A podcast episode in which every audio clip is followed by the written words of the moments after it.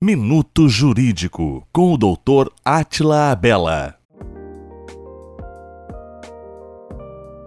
O seguro-desemprego é um benefício que tem como objetivo assegurar assistência financeira temporária aos trabalhadores e aos empregados domésticos. Tem direito ao benefício os trabalhadores que foram dispensados sem justa causa, trabalhadores de trabalho suspenso em razão de programas de qualificação, as pessoas resgatadas de condições análogas à escravidão e aos pescadores em período de pesca controlada ou proibida. Esse benefício garante ao trabalhador o recebimento de 3 a 5 parcelas, de forma contínua ou alternada, de acordo com o tempo de trabalho antes da dispensa. A quantidade de parcelas depende de quantas quantas solicitações já foram realizadas e o tempo comprovado de manutenção nos últimos vínculos empregatícios. O requerimento pode ser realizado nas Superintendências Regionais do Trabalho e Emprego, no Cine ou através do aplicativo Carteira de Trabalho Digital.